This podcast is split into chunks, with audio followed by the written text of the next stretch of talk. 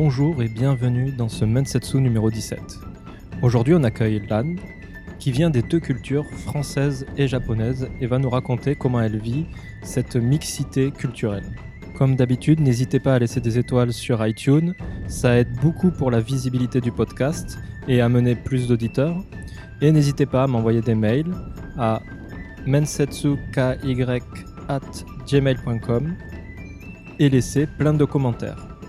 Sur ce, je vous dis au mois prochain et bonne écoute. Bonjour Lan, Bonjour, comment vas-tu? Très bien. Et toi? Ça va très bien, merci. Alors, est-ce que tu peux te présenter en quelques mots? Alors, je m'appelle Lan, j'ai 28 ans et ça fait 3 ans quasiment que je suis au Japon, que je vis au Japon et je travaille euh, en France en tant que coiffeuse et j'ai fait esthétique au Japon, esthéticienne. D'accord. Alors, je vais te poser euh, la question rituelle maintenant. Pourquoi le Japon? Pourquoi le Japon? Euh, J'ai vécu toute ma vie en France. Je suis née en France. Euh, je suis trois quarts japonaise. J'avais une fois à la fin de mes études, j'avais envie de changer ma vie. J'avais envie de partir à l'étranger. Et quoi de mieux quand tu es japonaise et que tu as de la famille au Japon? Bah tu, tu décides de venir ici. C'est plus facile que de partir à l'étranger, genre en Australie ou quoi que ce soit, quand t'as pas d'attache. Donc, du coup, tu es en train de dire que tu es. Alors, comment on va dire? Que comment on dit au Japon en général? Euh... Un mot qu'en général les gens aiment pas trop. Nikkei Non Ou half? Ah, half, euh, ouais, half. C'est euh. un, c'est un mot. Moi, j'évite de le dire parce que je sais que beaucoup de gens n'aiment pas, n'aiment pas ce mot-là. Ah bon? Ouais, il y a beaucoup de gens qui veulent pas parce que half, donc ça vient de l'anglais qui veut dire euh, half, euh, moitié. Et les gens disent, euh, que, que je- que je connais et qui sont euh, franco-japonais, disent on n'est pas des moitiés, on est le double. Donc on Ah. devrait dire double. Ah, c'est pas faux, j'ai jamais pensé ça comme ça, mais euh, non, moi, Hafu, ça me va très bien. En vrai, je suis pas vraiment Hafu en plus, je suis trois quarts japonaise, donc ce qui fait que j'ai plus de sang japonais en soi. Donc tu es né où? En France. Comment ça se fait que tu es né en France? Euh, alors, pourquoi je suis née en France? Parce que ma mère est demi-française, demi-japonaise, et mon père est complètement japonais, mais il a fait ses études en France, il a rencontré ma mère en France, ils se sont mariés et ils ont décidé de rester en France. Donc tu parles français par le biais de ta mère. hein? Et de mon père, parce que mon père, euh, du coup, en ayant fait ses études en France, est devenu bilingue. Et à la maison, il parle euh, en français? Il parle en japonais et moi je réponds en français en général. D'accord. Parce que je suis un peu fainéante. Ok. tu es plus à l'aise en français. Donc. Ouais, clairement. Et c'est à partir de quel moment que tu as commencé à, à comprendre que tu avais une double culture? Toute ma vie, Toute ta vie? Je l'ai toujours su. Euh, parce que depuis que je suis toute petite, depuis mes bah, deux mois, j'ai pris l'avion pour aller au Japon et rencontrer ma famille japonaise à Osaka. Donc du coup, j'ai toujours su que j'avais une double nationalité et on m'a toujours parlé en japonais, en français. Donc aucun problème. Et du coup, comment c'était chez toi en termes de, de- de- de- d'intérieur de maison? Est-ce qu'il y avait du, du japonais ou c'était très français? C'était mixte. C'était français et japonais. Beaucoup de japonais. Parce que euh, j'ai un cousin qui a vécu chez moi pendant très longtemps et qui, euh, qui vient du Japon. Donc, du coup, c'est le neveu de euh, mon père. Donc, du coup, c'est du côté de mon père. Et euh, il, a fait il a fait ses études et un petit peu travaillé en France. Et du coup, il était là pour nous aider euh, en France. Et du coup, on parlait énormément japonais. On mangeait japonais. Et comme on allait régulièrement au Japon, on avait énormément de jeux japonais, tout en ayant des copains français. Donc, du coup, euh, Donc, tu, tu aimes bien les, les- Quand tu dis des jeux, tu veux dire des jeux vidéo? Jeux vidéo, manga, animé, et j'en passe. Donc, tu baignais dedans, en Ouais. fait. euh, Ouais, ouais, depuis toute petite, je baigne dedans. Depuis la Super Nintendo. euh, Ok. Et tu voyais bien qu'elle n'était pas pareille qu'au Japon. Ah bah non Ah bah non Donc, j'imagine que tous tes petits copains euh, français devaient se dire. euh, Ah, ils étaient jaloux ah de nous ouais, et puis ils devaient être Ah contents. du coup, ils se disaient Ah, Ah, ma ils copine, venaient. Ah oui, oui, oui, ils étaient. Bah, nos amis étaient bah, du coup français et ils aimaient beaucoup venir à la maison parce qu'en général, euh, bah, ils profitaient aussi de euh, justement comme ça a commencé à faire un boom en, en France des jeux vidéo, des, euh, des dessins animés, des mangas, etc. Mhm. Du coup, ils aimaient bien venir à la maison et profiter de nos jeux. Donc c'était marrant. Ok. Donc du coup, ça m'embête un peu parce que je peux pas te demander comment a été ton premier voyage au Japon vu que tu y as toujours été. Bah, mon premier voyage au Japon, c'est. Ouais, non, toute ma vie, j'ai- j'ai- j'y suis retournée. Tu as fait des allers-retours. hein. Ouais, alors, euh, à la mort de mes grands-parents, pendant sept ans, j'y suis pas allée. Parce Ouais. que c'était eux qui, euh, qui nous payaient nos, euh, nos billets d'avion pour, pour pouvoir nous voir. Et du coup, pendant sept ans, j'y suis pas allée. Et là, j'ai senti un énorme manque. Parce que j'avais l'habitude d'y aller quasiment tous les ans, voire tous les deux ans. Et euh, du coup, euh, quand j'ai commencé à avoir de l'argent de poche, j'ai décidé de mettre de côté. Et à mes 17 ans, après mon bac, avec mon ancien copain, j'ai... on a fait notre premier voyage à l'étranger au Japon. D'accord. On est retourné là-bas. Donc, euh, entre quand tu avais 10 ans jusqu'à 17 ans, t'es pas allé au Japon? Ah non, jamais. Non. Ah, ça a été dur. Ouais. Ouais. Qu'est-ce, qu'est-ce qui te manquait le plus? Déjà, la famille manque quand même. Euh, Comment tu dis fuinki en français L'ambiance Ouais, voilà, l'ambiance. L'ambiance japonaise, euh, la, la vraie nourriture japonaise, parce que même si tu le manges à la maison, le fait d'y aller et d'aller au restaurant, c'est pas la même chose. Euh, et les habitudes qu'on avait quand on venait au Japon, en fait. C'est ça qui manquait. On faisait énormément de voyages, on allait visiter des temples, même si je me rends compte qu'à l'époque, on n'arrêtait pas de se plaindre de faire Ouais. des visites comme ça. Mais mine de rien, bah, ça manque, quoi. Quand tu as, un vide d'autant d'années, bah, tu sens le manque et tu as vraiment envie d'y retourner. Je sais qu'à à l'heure d'aujourd'hui, je pourrais plus me passer du Japon. À, à l'époque, vous y alliez tous les combien? Tous les ans? Une fois par an? Une fois par an, une, une fois tous les deux ans. Entre, euh, depuis que je suis née à mes 10 ans, quasiment tout le temps en fait. Ok. Donc, tu rentrais à Osaka? Ouais. Pas Tokyo? Tokyo, c'est ma première fois, c'est à 17 ans. À 17 ans. Ben voilà, on va pouvoir euh, aller sur ça après.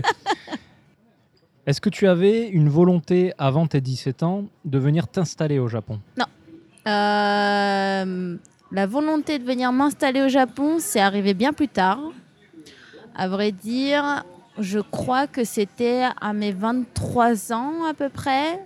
Mon frère habitait déjà au Japon et euh, je commençais à... j'ai eu un autre cousin qui est parti vivre au Japon et là je me suis dit, mais pourquoi pas moi? D'accord. Et tu avais envie, tu, tu sais pour quelle raison ou euh, J'avais envie de voyager.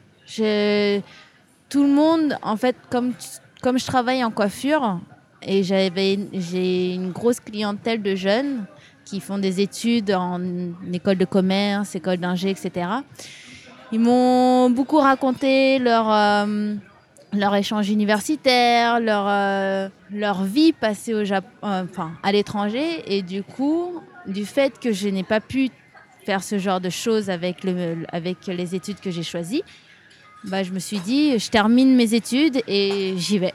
Et moi aussi, je vais avoir ma propre expérience. Et euh, tant pis si j'ai si j'ai pas d'école, tant pis si j'ai rien, et, mais euh, je me lance. Et je suis partie. D'accord. Donc ça, ça répond à une des questions que je voulais te poser, mais tu n'as pas fait tes études en fonction du Japon Non. Du tout. Du tout. Ok. Tu tu t'es pas dit à un moment donné, peut-être que faire une fac de japonais, vu qu'en plus je le parle un peu déjà, ce serait facile. Hum, Non, j'avoue que je me suis jamais dit euh, ça. Je, je suis allée jusqu'au bac. J'ai essayé une école de psycho. euh, et puis en fait, je me suis dit que c'était pas pour moi. Et euh, les études n'étaient pas faites pour moi, on va dire. D'accord. On, va aller bientôt après tes 17 ans, mais, euh, mais j'aimerais quand même euh, rester un peu sur cette période où tu étais jeune. Enfin, on est toujours jeune, mais même moi. Mais je veux Nous dire, où tu, où tu- où étais plus, plus petite. Est-ce que tu as senti une différence euh, d'éducation, de la façon dont tes parents t'éduquaient par rapport à tes amis français que tu côtoyais? C'est une très bonne question. Oui, j'ai vu une différence. J'ai vu que j'avais une double nationalité euh, japonaise et j'ai grandi avec la culture japonaise étant donné qu'on nous parle en japonais. Après, là où j'ai vécu, donc en région parisienne, il y a énormément de personnes qui ont la double nationalité aussi, autre que le Japon, que ce soit Vietnam, Thaï, Thaïlande ou même euh, des pays du Maghreb, euh, algériens, tunisiens. Donc, du coup, on partage plutôt les, enfin, les cultures. Ok. Au Japon, les études, c'est quelque chose d'assez important. Il y a des, euh, des sortes de d'étapes où il y a des concours, même avant, euh, même avant l'université, pour aller dans les meilleurs lycées, pour aller dans les meilleurs collèges, etc.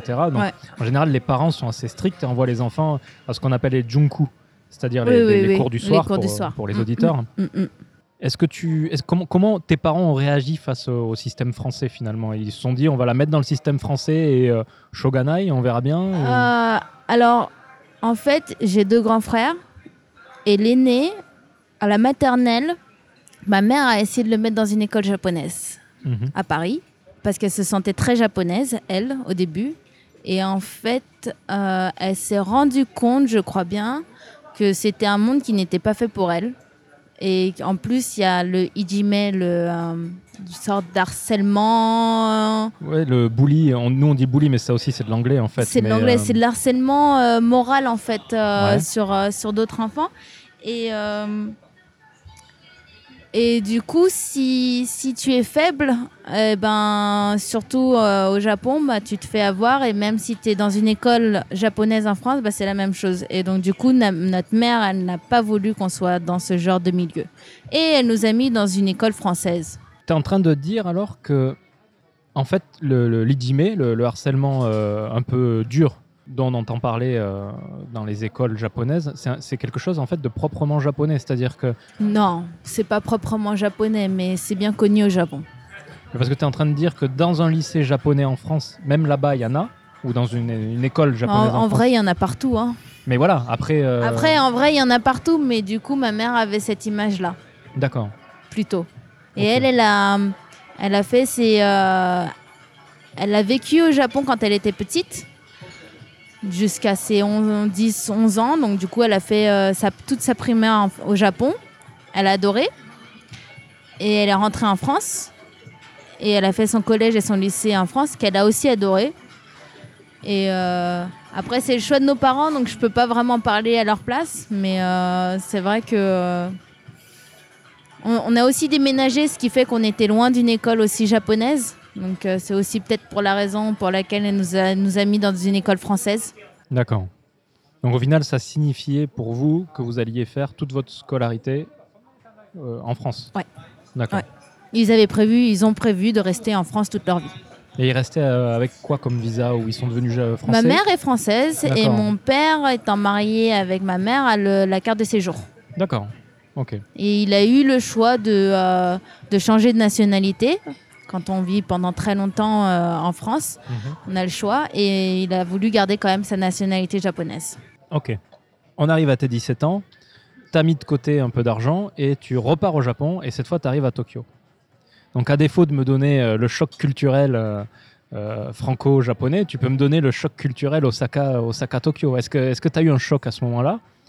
Ou est-ce qu'en fait non, c'était normal Non, j'ai pas eu un choc, j'étais heureuse. J'ai. Même si c'était pas la même ville, j'étais heureuse de retrouver le Japon. J'étais comme dans mes souvenirs, encore plus immense parce que c'est Tokyo, mais toute cette folie qu'on peut retrouver ici, qu'on retrouve que ici d'ailleurs. D'accord. qu'est-ce que qu'est-ce que t'entends par là? Quel genre de folie? Ah, euh, leur manière de vivre à 100 à l'heure. Il n'y a pas ça à Osaka? J'ai pas trouvé. J'ai trouvé qu'ils étaient plus lents, D'accord. plus, euh, plus cool. Ok. Ah ouais, tout va très vite à Tokyo. Donc t'es resté combien de temps à Tokyo?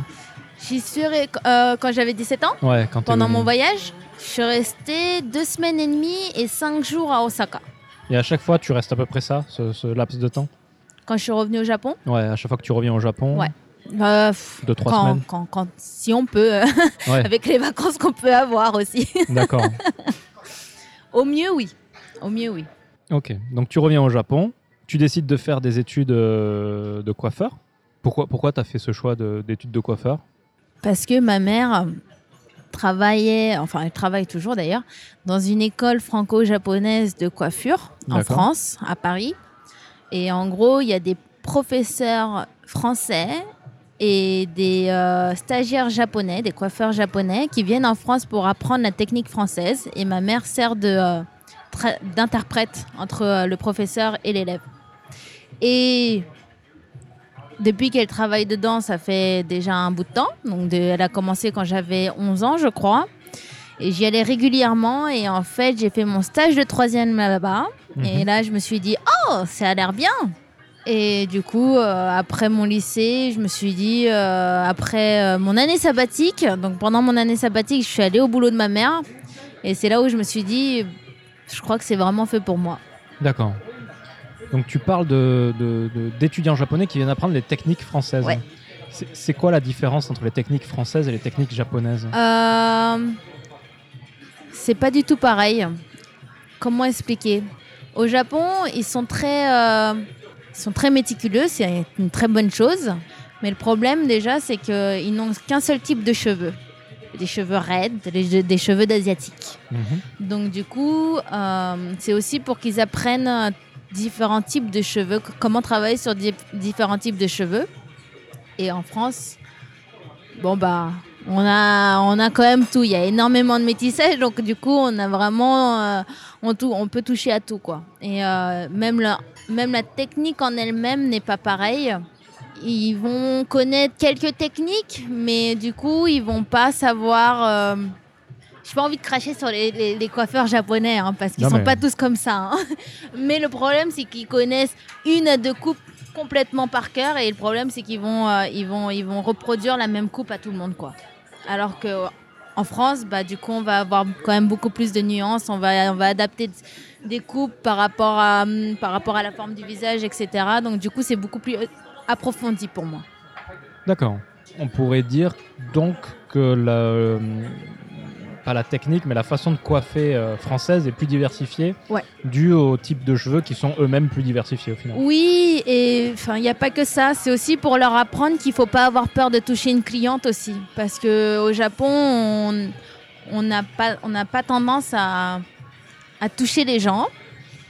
Et mine de rien, dans ce genre de dans ce corps de métier, il faut il faut mettre la main dedans, il faut mettre la main dans les cheveux, il faut pas Mhm. avoir peur de, de, de bouger la tête de la cliente et de lui dire de, de, de, de mettre la tête en avant ou quoi que ce soit. Et vraiment, euh, et c'est vrai que c'est un bon entraînement pour, euh, pour les Japonais, pour les coiffeurs japonais de venir en France pour ça. Quoi. Ils, ont, ils ont peur de toucher les, les clients. Ah ouais, D'accord. ils sont, très, ils, ont très, ils sont très bons en massage, Mhm. mais après le massage, bah, c'est dommage qu'il n'y ait pas de vidéo parce que en gros, ça serait du. euh, comment on peut appeler ça C'est comme du vent. Du vent, d'accord. Voilà. Ok. Il touche en. en- En de loin. En dilettante. c'est ça. D'accord. Mais du, mais du coup, pour le massage, parce que moi, moi je sais qu'à chaque fois, ça me, ça me surprend. Mais euh, oui, le- mon coiffeur me masse Oui. à chaque fois. Mais là, il, il te touche du coup quand il te masse. C'est là le grand paradoxe. Mais en même temps, le Japon est, euh, est un pays de paradoxes, personnellement. Oui. Je pense que on commence à tous le savoir quand on y habite. Oui. Mais euh, pour les massages, c'est euh, quelque chose euh, de culturel qui, qui font ça depuis, depuis la nuit des temps, en fait. Les jeunes vont masser les plus vieux, vont masser les, les, les, les senpai, les, comment on dit senpai en français? Bon, les, euh, les aînés. Ouais, voilà, les aînés. C'est dans leur culture de faire ça. Vraiment, du coup, d'apporter. euh, de, faire des- de faire vraiment des massages et d'apporter du bien. Alors que la coiffure, on est plus sur euh, vraiment toucher la personne. On est euh, sur quelque chose de plus abstrait. Et c'est pour ça qu'ils ont. Et après, euh, ils ont peur. D'accord. Est-ce qu'il y a une philosophie de la coiffure? Au Japon? Ouais, Je dis ça parce que dans les arts martiaux, où tu prends du no, du kabuki, où ils arrivent toujours à, à mettre euh, Ah ouais, de non la mais. philosophie euh, Ah dans oui. l'art en fait. Donc, euh, Au Japon aussi. hein. Et surtout quand elles viennent en France, et, euh, c'est toujours très drôle. Mais quand elles voient leur professeur, en général, les coiffeuses, elles disent Oh, il a une aura, il dégage quelque chose, il est bon, on sait qu'il est bon. Et je fais Non, je comprends pas. je comprends pas. Ils me font Mais si, c'est- c'est c'est un truc là. Tu- il faut le comprendre, il faut le ressentir. J'ai fait Non, mais je ressens la coiffure, hein, pourtant. hein. Je- je- J'adore faire ce que je fais, mais euh, non. Non, il n'y a pas l'aura qui transparaît. euh. bah non, personnellement, je le re- en tout cas, moi, je le ressens pas. D'accord. ok. Du coup, tu fais tes études de coiffeuse. Ouais. Et tu exerces un peu en France? Encore maintenant? Non, non, je veux dire, euh, suite à tes. ah, tu finis à quel, à quel âge tes études Alors, bonne question. Que je fasse le calcul. J'ai commencé à 19 ans. J'ai fini à 25 ans. Tu finis à 25 ans. Ouais. Donc en fait, tu es parti de suite après euh, Ouais. au Japon. J'ai travaillé pendant quelques mois en CDI et après j'ai dit euh, non mais je pars. Qu'est-ce qui t'a décidé de partir au Japon du coup pour y vivre? Qu'est-ce qui m'a décidé de partir au Japon? Ouais. Pourquoi tu as décidé tout d'un coup, bah, finalement, je vais aller faire, euh, je vais aller au Japon? C'est pas tout d'un coup, c'était euh, c'était réfléchi. Je voulais voyager. J'avais décidé de partir au Japon et en Australie. Pourquoi d'abord le Japon? Parce que euh, je suis japonaise, que j'y étais revenue régulièrement depuis justement mes 17 ans. J'y étais, étais retournée pas mal de fois. Et euh, j'ai mon frère qui, euh, qui habitait pendant 6 ans. Un cousin qui est parti vivre aussi ici. Et là, je me suis dit, bon, Tokyo, mine de rien, c'est une grande ville. J'aurai plus euh, de chances pour trouver du boulot. En plus, j'ai des contacts. J'ai de quoi, euh, j'ai où me loger euh, à mon arrivée. Et c'est pour ça le Japon. Ok. Donc, t'a- t'avais pas une volonté de renouer avec tes origines, quoi? Ou, Si aussi, je Aussi voulais, si si, aussi, j'avais oublié, mais si si, il y avait ça. Il y avait le fait que je voulais parler aussi, je voulais être bilingue. Enfin, je voulais améliorer mon japonais. D'accord. Il est, il est comment ton niveau de japonais au moment où tu pars? C'est la question à pas poser. il est pas mauvais. Il est pas bilingue, mais euh, j'ai des conversations courantes. Ok. C'est plus compliqué quand il s'agit de médecine, etc. Donc, c'est un problème de vocabulaire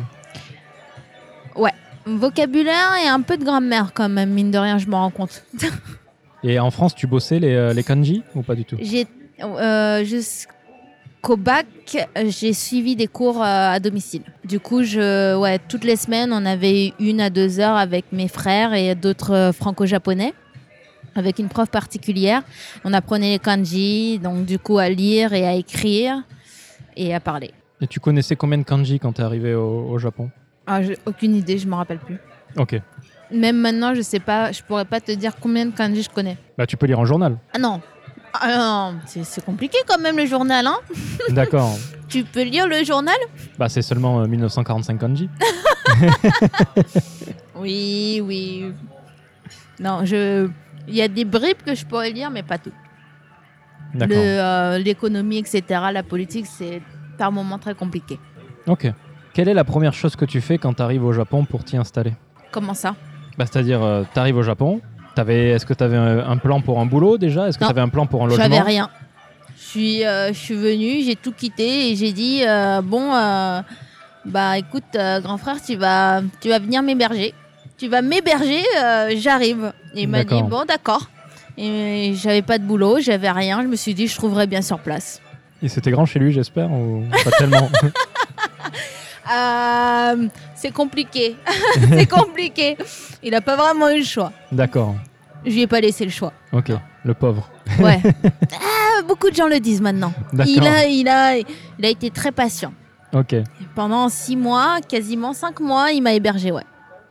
Et du coup, qu'est-ce que tu as fait pour trouver du boulot? Euh, que- Quelles ont été tes premières actions euh? Alors déjà, il faut savoir que quand je suis partie au Japon, j'avais pour euh, idée que j'allais rester que quatre mois. D'accord. Je m'étais dit quatre mois c'est suffisant pour avoir une expérience euh, au Japon et ensuite euh, je pars autre part. Et du coup je me suis dit bon bah j'aimerais bien travailler quand même dans le milieu de la beauté vu que je travaille en coiffure et je me suis renseignée au début pour pouvoir travailler en tant que coiffeuse. J'ai vu que c'était pas possible Alors pourquoi c'était pas possible? Parce que euh, les Japonais ne font pas de, euh, d'équivalence de diplôme en coiffure, comme beaucoup d'autres métiers, malheureusement. Et du coup, si je voulais travailler en coiffure, il aurait fallu que je repasse deux ans à l'école. Et ce n'était juste pas possible dans ma... Non, non, pas possible. Et tu saurais pourquoi il n'y a pas d'équivalence Pourquoi ils reconnaissent pas les, les- les diplômes étrangers? Euh, pourquoi? Non, j'avoue que euh, non. Je, je me suis posé euh, la question et euh, j'ai posé la question, mais les gens n'ont pas su réellement me répondre en fait, parce que peut-être ils veulent réserver ça justement aux Japonais. Je pense. D'accord. Alors que, C'est la même chose partout, oui. de ce que me disait mon, mon coiffeur japonais, il me disait qu'il y a plus de salons de coiffure que de combini. Ouais. Et donc ils ont un sacré manque de main d'œuvre. Ah bah oui, mais le problème c'est qu'ils veulent pas recruter de, euh, d'étrangers dans, quoi, dans la coiffure parce que au vu, que les, vu que les licences ne sont pas reconnues, il n'y a pas d'équivalence, bah du coup ils peuvent super gros et ils peuvent même se faire fermer leur salon euh, si euh, ils se font découvrir. Ouais, du, du- du coup, en fait, ils sont en train de tuer le monde de la coiffure juste parce qu'il n'y a pas d'équivalence. En gros. C'est l'idée. C'est malheureusement c'est l'idée et euh, t'aimerais, enfin on aimerait tous changer ça pour n'importe quel corps de métier qui est, euh, qui est semblable au mien, mais malheureusement euh, les Japonais par moment ils sont un peu, euh, ils sont un peu bornés, ils veulent pas trop changer ça. D'accord. Et par contre pour la coiffure ils sont très stricts là-dessus. Tu peux pas, même un Japonais ne peut pas faire de la coiffure s'il n'a pas son diplôme. Il faut d'abord qu'il ait son diplôme et ensuite il pourra travailler. C'est différent en France? Ça En me France, logique. il y a la, bah, en France, il y a l'apprentissage. Donc du coup, par le biais, tu peux euh, facilement, enfin, tu travailles en même temps que euh, passer ton examen, alors qu'au Japon, c'est impossible. Tu Ou t'en- sinon, tu peux le faire, mais gratuitement, Mais du coup, tu t'entraînes comment au Japon alors? Sur des têtes malléables. Les fameuses têtes que tu vois quand tu rentres la nuit tard euh, c'est ça, et qui font peur. D'accord. c'est exactement ça. Ça m'a toujours fasciné ça. J'habitais le premier endroit où j'habitais, c'était à côté d'un salon de coiffure. Non et mais des- c'est génial, hein. Ça fait, euh, on peut faire peur, on peut vraiment faire peur aux gens comme ça. Ouais, c'est. euh, Mettre une tête dans un lit, euh, faire croire qu'elle est décapitée. ah ouais ouais. D'accord. Je me suis fait avoir aussi comme Ah, ça. tu tu t'es fait avoir. Voilà, je connais. Donc ils s'entraînent sur des perruques en fait. Ouais. Est-ce que tu penses que s'entraîner sur des perruques, c'est. C'est. C'est bien? Non. C'est bien? Non. Non, c'est complètement différent. Même si on te vend ça comme si c'était des vrais cheveux, l'implantation est partout la même, alors que euh, dans la vraie vie, euh, les êtres humains ont une, une, implantia- une- une implantation complètement différente. Ils sont tous différents. Ah, ça me fait un peu peur ce que tu me dis là. Il n'y a, qu'un pas pour dire qu'en fait les coiffeurs japonais sont nuls. Malheureusement, moi, j'ai pas, j'ai pas vraiment envie de le dire, mais je le dis un peu. Moi j'aime bien mon. Enfin, pas Mais c'est pour ça. hein, mais j'aime bien non, mon mais c'est pour ça que je dis qu'ils sont pas tous comme ça. Mais moi, je connais et je ne mais même en France, hein, Ouais. je me fais pas coiffer. Je fais coiffer mes cheveux que par quelques personnes. D'accord. J'ai pas confiance. Ok. Je connais, je sais qu'il y a trop de mauvais coiffeurs et partout dans le monde, hein. partout. C'est difficile de trouver un bon coiffeur. Et comment on le reconnaît alors? Le bon coiffeur. hein C'est quoi la différence entre un bon et un mauvais coiffeur Ah, bonne question, bonne question. Ah, tu connais pas la référence Non. Ah, les inconnus. Ah, mais si, en plus, je les connais. Les, Les inconnus. chasseurs. Ah. Dommage pour moi. Mais si, je les connais, malheureusement. Mais euh, ouais, ouais, comment on reconnaît euh, Faut les essayer, mais euh, bon. Quand t'en as trouvé un bon, tu veux pas le quitter, quoi. De peur de te faire rater à côté. C'est vrai. Même quand, habites, euh, quand tu, tu déménages et que tu habites loin, tu reviens vers lui. Exactement. Ça m'a fait la même chose. Exactement. Ok, donc tu cherchais euh, dans la coiffure et c'était pas possible parce que tu n'avais pas euh, de diplôme accepté par le gouvernement japonais. Exactement. Du coup, qu'est-ce que tu as fait? Du coup, au début, je me suis un peu laissé aller sur ma vie au Japon, j'avoue, je reconnais. Je faisais pas grand chose. Jusqu'à qu'on me mette un coup de pied aux fesses par mon frère. D'accord. Il m'a dit T'es pas venu au Japon pour rien faire. Quatre mois, ça passe vite. Si tu veux être fier de toi, t'as intérêt à bouger. tes- Bon, désolé pour le langage, mais t'as intérêt à bouger ton gros cul. Et je lui ai dit Ah, c'est vrai. T'as raison. T'as raison. Et euh, suite à ça, une euh, des amies euh, de mon frère et de mon cousin, parce que du coup, mon cousin habite aussi à Tokyo, allait chez une esthéticienne. Et justement, je l'ai rencontrée. Et elle m'a dit, bah écoute, mon esthéticienne, elle cherche quelqu'un. Donc si tu veux, je peux parler de toi. Je lui ai dit, mais euh, faut que tu lui dises que euh, moi, j'ai jamais fait de- d'esthétique, que je faisais de la coiffure. Du coup, elle m'a présenté, elle a donné mon email. Elle m'a envoyé un message. Enfin, non. Elle m'a donné son email. J'ai dû envoyer un message, un mail. Mon frère m'a aidé pour écrire ce mail. Et j'ai eu un entretien. Et, euh, le coup de chance fait bien les choses. Euh, elle m'a dit, bah t'es prise. Comme ça. T'as pas besoin de diplôme pour Non. être esthéticienne du coup? Non, c'est euh, bizarre, hein C'est curieux, ouais. Alors qu'on touche le corps avec des produits, etc. Bah en plus, ouais. Je suis tout à fait. Je, je me suis posé la question aussi. hein. parce que du coup, être esthéticienne, ça implique quand même fonder ton salon. Donc, tu investi dans de, de l'immobilier ou tu loues Mm. euh, ton salon, euh, t'achètes les meubles. Donc t'as- c'est vraiment une profession euh, Ah oui. complète, quoi. Ah, je suis tout à fait d'accord. Mais euh, apparemment, en esthétique, il n'y a pas besoin de diplôme. On a besoin de rien. Ok, c'est vraiment très curieux. Mais tant mieux pour toi, je dirais. Ah bah, Comme ça, t'as pu trouver. euh. c'est ce que je me suis dit. J'ai- eu vraiment de la chance. Donc tu as fait ça pendant trois ans. Quasiment trois ans, ouais. Deux ans et demi. T'as fait quoi les, les- les- les six derniers mois? Euh, j'ai eu un accident. Pendant trois mois, j'ai pas travaillé. D'accord. Au début, j'ai pendant un mois et demi, deux mois, j'ai pas travaillé. Et là, je viens d'arrêter. Donc, du coup, ça, en, en tout, ça fait deux, mois, deux ans et demi, ouais. Donc ton accident est récent alors? Ça fait un an. Un an. Qu'est-ce qui s'est passé? Euh, ben, étant donné que les transports, les transports en commun au Japon, c'est pas mon truc. C'est des sauvages, clairement. Quand on prend les transports, les Japonais deviennent euh, tout autres, des animaux, D'accord. littéralement. T'as- Tu, tu sous-entends quoi là? Le métro, le bus, euh, tout? Le métro, essentiellement. D'accord. essentiellement le métro. J'en ai eu marre de ça, qu'on me pousse, qu'on me, que je doive me faire marcher sur les pieds. Du coup, j'ai j'ai décidé de prendre un vélo. Et euh, j'ai un ami qui m'a vendu son vélo de course pour pas cher. Et du coup, je faisais euh, Meguro Lopongi en vélo tous les jours. Donc ça D'accord. fait euh, 30, 30, 35 minutes de, euh, de aller et 35 minutes retour. Mhm. Et euh, sur le chemin du retour, euh, bah, j'ai un scooter, un, un livreur de, euh, d'un grand groupe qui euh, a grillé son stop et qui n'a pas mis de, euh, de clignotant pour me dire qu'il avait, euh, qu'il avait tourné. Et du coup, euh, on s'est rentré dedans. D'accord. T'as eu de graves séquelles ou euh, Euh, dans ma malchance, j'ai eu énormément de chance parce que j'ai pas eu de d'os cassé, j'ai pas eu de ligaments qui ont été touchés, j'ai euh, eu un énorme trou dans le genou. Ok. Du coup, maintenant, j'ai une grosse cicatrice de 12 cm à peu près. D'accord. Euh, j'ai. Enfin, c'est tout. C'est déjà pas mal. C'est déjà pas mal. c'est déjà pas mal, je dirais, ouais. Voilà. Donc tu t'en es remise en combien de temps? Euh, je dirais réellement à bien marcher 3 mois, 3-4 mois, ouais. D'accord. Donc pendant trois mois, t'as été immobilisé. Ouais, sur béquille. Bah, pendant un mois, je.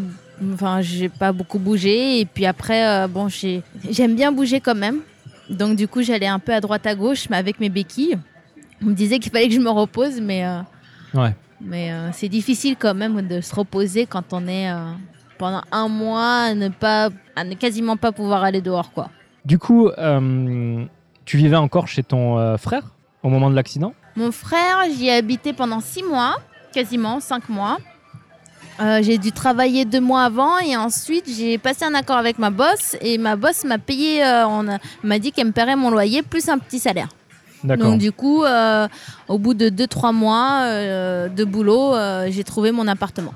Donc ça faisait quasiment 5 mois que j'étais au Japon et j'avais trouvé mon appartement et euh, que je m'étais installée pour la première fois de ma vie toute seule. Et donc maintenant, nous on vient de se rencontrer, hein, on se connaît pas d'avant. Tu me dis que tu vas rentrer en France. Oui. Donc euh, pourquoi ce choix? Professionnellement, tout d'abord, Ouais. euh, parce que je m'étais toujours dit que vers mes 30 ans, j'ai envie d'ouvrir mon propre salon de coiffure. Mhm.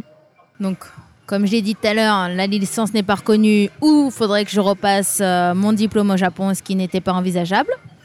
Et comme j'ai 28 ans et que le temps que je rentre en France, que je retravaille un petit peu en coiffure, etc., que je me refasse un peu la main, il était temps pour moi que je rentre. Deuxième raison, après l'accident que j'ai eu il y a un an, bah, tu réalises beaucoup de choses en fait. Tu réalises que tu es loin de ta famille, que tu es loin de tes amis, même si tu t'en fais ici qui sont d'ailleurs, ils ont été euh, formidables quand j'ai eu mon accident parce qu'ils sont toujours venus me voir. Et pour la paperasse japonaise cause- due à l'accident, de devoir affronter euh, l'assurance adverse, de devoir euh, remplir des papiers euh, d'hôpital, de devoir faire avoir un avocat. L'assurance adverse, c'est-à-dire Parce que du coup, le livreur, c'était d'une grande compagnie et comme Ouais. il était dans son tort, Mhm. du coup, euh, bah, du coup euh, vu que c'est une grosse compagnie, bah, ils, ont, ils ont une assurance pour ce genre de, pour ce genre de, de- de cas. Quoi. Et pourquoi tu devais l'affronter? Ça les concerne eux, pas toi? Bah si, parce que du coup, ils veulent pas payer. C'est euh, c'est eux qui ont causé mon accident quasiment à 100%. Et ils veulent payer le moins possible. Donc du coup, pour, pour essayer de payer le moins possible, bah, ils font appel à une assurance. euh, enfin, euh, Et tu, tu leur as fait un procès alors? Non, mais le Yalitoli. Comment tu dis Yalitoli? Le, Euh, J'avoue ne pas savoir comment le traduire. euh, En gros, le- le- le contact régulier avec, euh, avec euh, l'assurance adverse pour parler de, de, euh, de l'accident, pour, pour savoir combien je vais toucher par rapport à cet accident, etc. D'accord. Et, et ben c'est ça qui est bien compliqué en fait. Ok. Parce que du coup, tu comprends pas tous les mots et, et vu que du coup, ils veulent te faire payer le moins possible, bah, ils vont faire en sorte de pas tout te dire ou que tu comprennes pas tout, tu Mhm. vois. Et c'est encore plus facile quand tu es euh, française d'origine japonaise et qui comprend pas vraiment le japonais. Ouais. Je me suis vachement améliorée à ce niveau-là du coup depuis. Hein. Pour comprendre, euh, Ah ouais, pour, ouais, pour ouais, lire entre les lignes. Ah ouais ouais ouais. D'accord. Bah, tu, nous, tu nous raconteras ça en deuxième partie. ok. On arrive à la fin de la première partie, D'accord. qui, euh, pour le coup, dans, dans ce podcast-là, est un peu plus courte parce que, euh, bah, du coup, vu que tu as toujours été au Japon, il n'y a, pas- y a pas de façon Ah. de raconter comment tu y es arrivé. Ah bah non, ça c'est vrai. Mais pour clôturer la première partie, j'ai toujours euh, pour rituel de demander à la personne en question de me donner une chanson qui, pour elle, évoque le Japon. Une chanson qui évoque le Japon? Une chanson qui t'est chère par rapport au Japon. Et que tu voudrais partager avec. euh, Je sais pas, si je te dis Japon, à quelle chanson tu penserais? Japonais? Et Une chanson japonaise. ouais. Euh, Celle que je chante toujours au karaoké. D'accord. Laquelle Une, une chanson de Enka Amagigoe. Amami- Amagigoe, c'est Ouais. le nom Ouais. Et la, la chanteuse, c'est Euh, c'est euh, Ishikawa Sayuri. Ok. Pourquoi cette chanson en fait? Comment tu l'as découverte et euh, pourquoi elle, elle est devenue une chanson chère au final? Parce que mon père est fan de karaoké, mais euh, très très fan. D'accord. C'est-à-dire qu'il est venu là il y a pas longtemps au Japon, il y a deux semaines, sur euh, 14 jours au Japon, il a fait euh, 8 karaokés. Ok. Et du coup, en France aussi. Et on avait un, un- un micro euh, qui pouvait faire karaoké. Mhm. Et du coup, on chantait à la maison. C'est une chanson qui m'a énormément plu dès le début. J'aime beaucoup le NK. Et euh, j'ai demandé à mon père de m'entraîner. Et du coup, euh, je me suis énormément entraînée sur cette chanson pour pouvoir la chanter. Donc je suppose que tu chantes bien. Non. D'accord. Non, non. J'irais bien faire un karaoké avec toi, mais tu, tu vas repartir avant malheureusement. Ah, je connais un très bon karaoké bar si ça t'intéresse. À Yoyogi. Ah ouais? Euh, Il s'appelle Kamekameha. Ah, Et- je crois que je connais. Il est génial. Je crois que je C'est connais. euh, sur le thème Showa. Mhm. Il y a toutes sortes de personnes, jeunes, moins jeunes. Et euh, vraiment, c'est top. Il y a des gens qui chantent bien, il y a des gens qui chantent moins bien, et il y a une super ambiance. Je conseille. Bah, De toute façon, au karaoké, oui, on s'en fiche de bien chanter. C'est Ouais, ouais, ouais, exactement. faut donner ses tripes. exactement. Très bien, ben on va écouter la chanson et puis on se retrouve euh, juste après.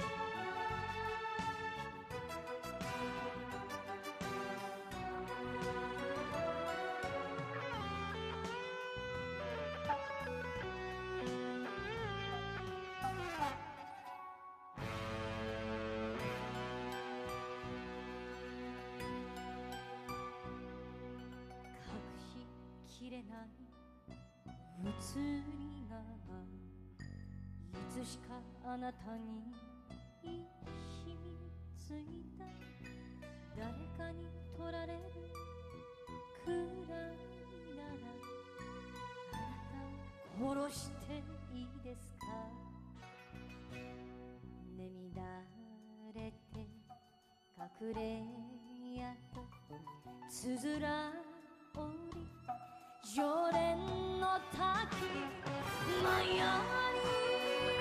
揺れ落ちる肩の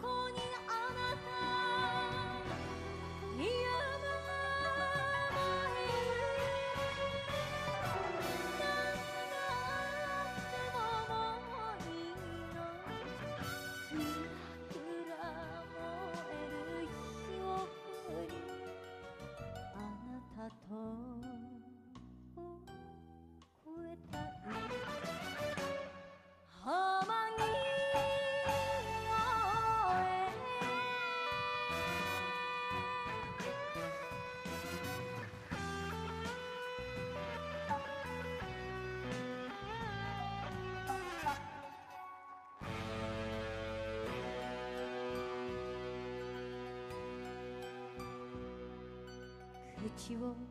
開けば別れると刺さったままの割れガラス二人でいたって寒いけど嘘でも抱かれりゃ暖かい。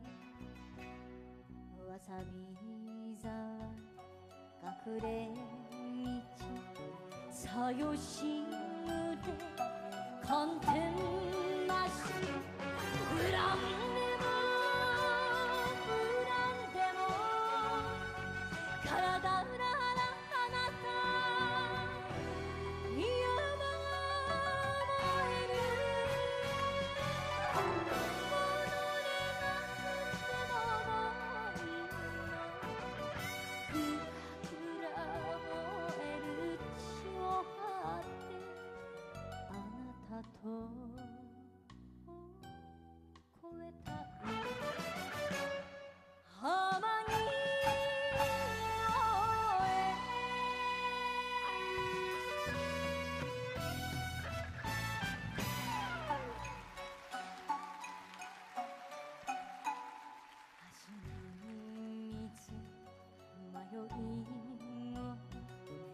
風の腕浜に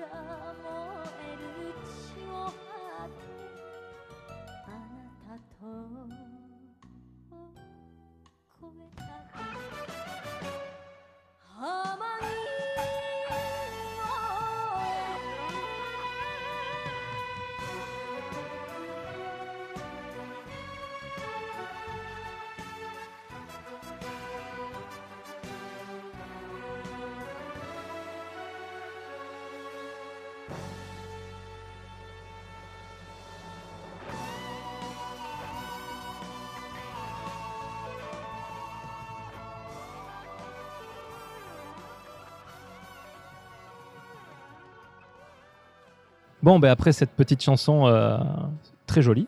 Tu n'es pas obligé de l'aimer. Hein. Euh, mais, euh, mais, mais moi j'aime bien l'Inka aussi. Donc, Ah. Moi je chante euh, Shura no Hana de ah, oui. Meiko. Qui, c'est la chanson qui a. ben, je l'ai mise d'ailleurs dans un Mansetsu, c'est la chanson à la fin de, de Kill Bill. De, Oui, oui, oui, oui, 1 de oui, oui, oui, J'adore, je suis fan. Tu es fan? Bah, ah, du coup, euh, grâce à ça, j'aime bien le NK. Et donc, euh, dès que je peux en chanter, j'en chante aussi. quoi. Non, mais euh, en plus, celle-là, elle est vraiment bien, je trouve. Les, les auditeurs en seront juges. Laissez des commentaires. Très bien. Alors, moi, ce que j'ai envie de savoir maintenant, c'est. Euh, tu voulais venir à Tokyo. Oui. Mais au final, tu y es resté deux ans et demi. Ouais, quasiment trois, ouais. Alors, j'imagine que tu es arrivé à Tokyo, quand même, tu avais des étoiles dans les yeux.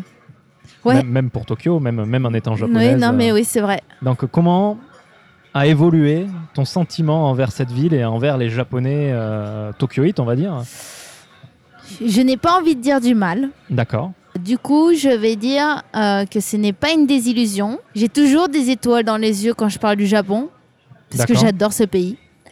Mais j'ai ouvert les yeux. J'ai ouvert les yeux sur euh, les bons et les mauvais côtés. Essentiellement les mauvais. D'accord. Du coup, bon, bah, je suis obligé de te poser cette question. Euh, quels sont les bons sont et les, les mauvais côtés?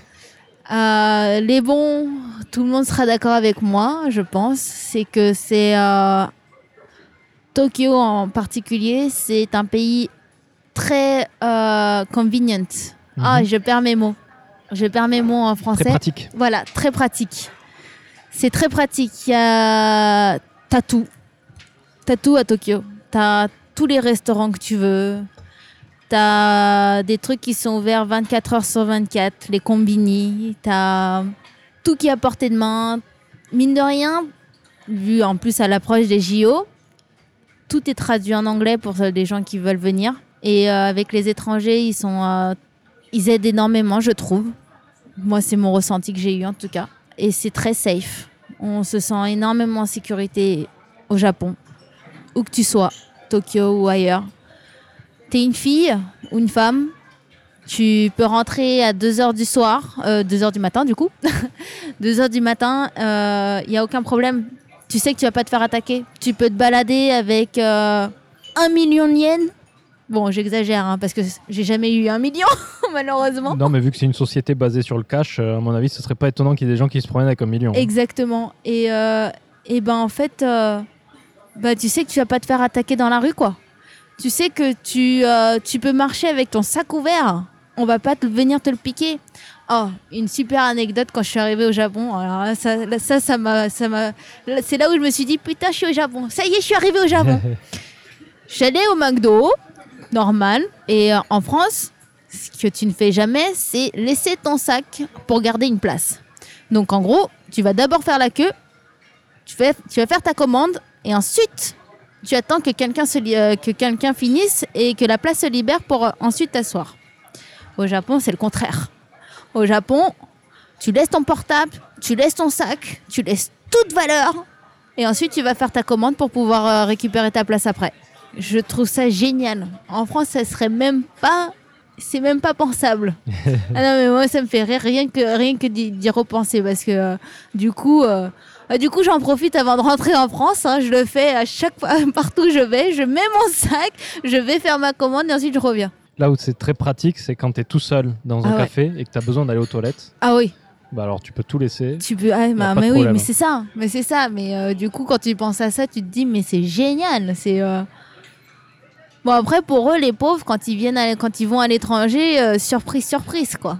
Ah, moi, ce qui me choque à chaque fois, et même maintenant, hein, même après 8 ans de Japon, c'est euh, ces japonais ou japonaises qui ont leur porte-monnaie dans la poche arrière de- du pantalon et qui dépassent, genre, euh, à limite, à limite, il va tomber, quoi.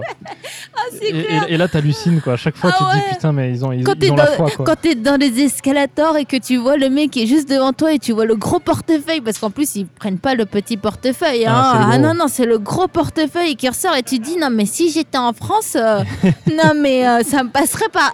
Je suis pas une voleuse, mais ça passe par la tête parce que tu dis non, mais c'est pas possible de faire ce genre de choses. Mm, mm, mm. Eh ben, au Japon, tu te poses pas ce genre de questions. Et vraiment, enfin, je parle en tant que femme parce que bon, voilà. Mais euh, de sortir en soirée de pouvoir rentrer de tes, de tes propres moyens à pied, en vélo ou quoi que ce soit, bah, c'est euh, c'est le must, quoi. C'est euh, un bien, un bien fou. De pouvoir, tu te sens plus libre.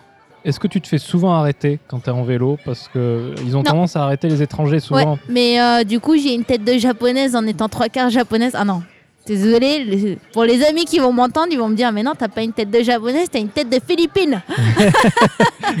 Maintenant que tu le dis, Et oui, maintenant que je le dis, n'est-ce pas? Plutôt taïwanaise, je dirais. Ah, j'ai eu beaucoup. J'ai eu brésilienne, j'ai eu. euh, mais vraiment, philippine, ouais, ça revient régulièrement. Mais du coup, j'ai quand même une tête d'asiatique. Ouais, Et du coup, on me, euh, je me fais jamais arrêter. La seule fois où je me suis fait arrêter, c'était euh, quand je faisais du vélo avec euh, un ami français.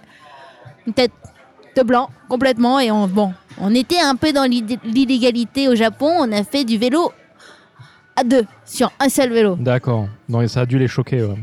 Ouais, un peu. Ils m'ont dit de descendre. Et après, en général, si j'avais été avec un autre japonais, je pense qu'on ne se serait pas fait contrôler. Étant donné que j'avais été avec un japonais, ah, avec un français, bah, du coup, euh, ils ont dit à qui appartient ce vélo. Malheureusement, il ne m'appartenait pas. D'accord. Donc du coup, euh, ça a été un peu plus compliqué.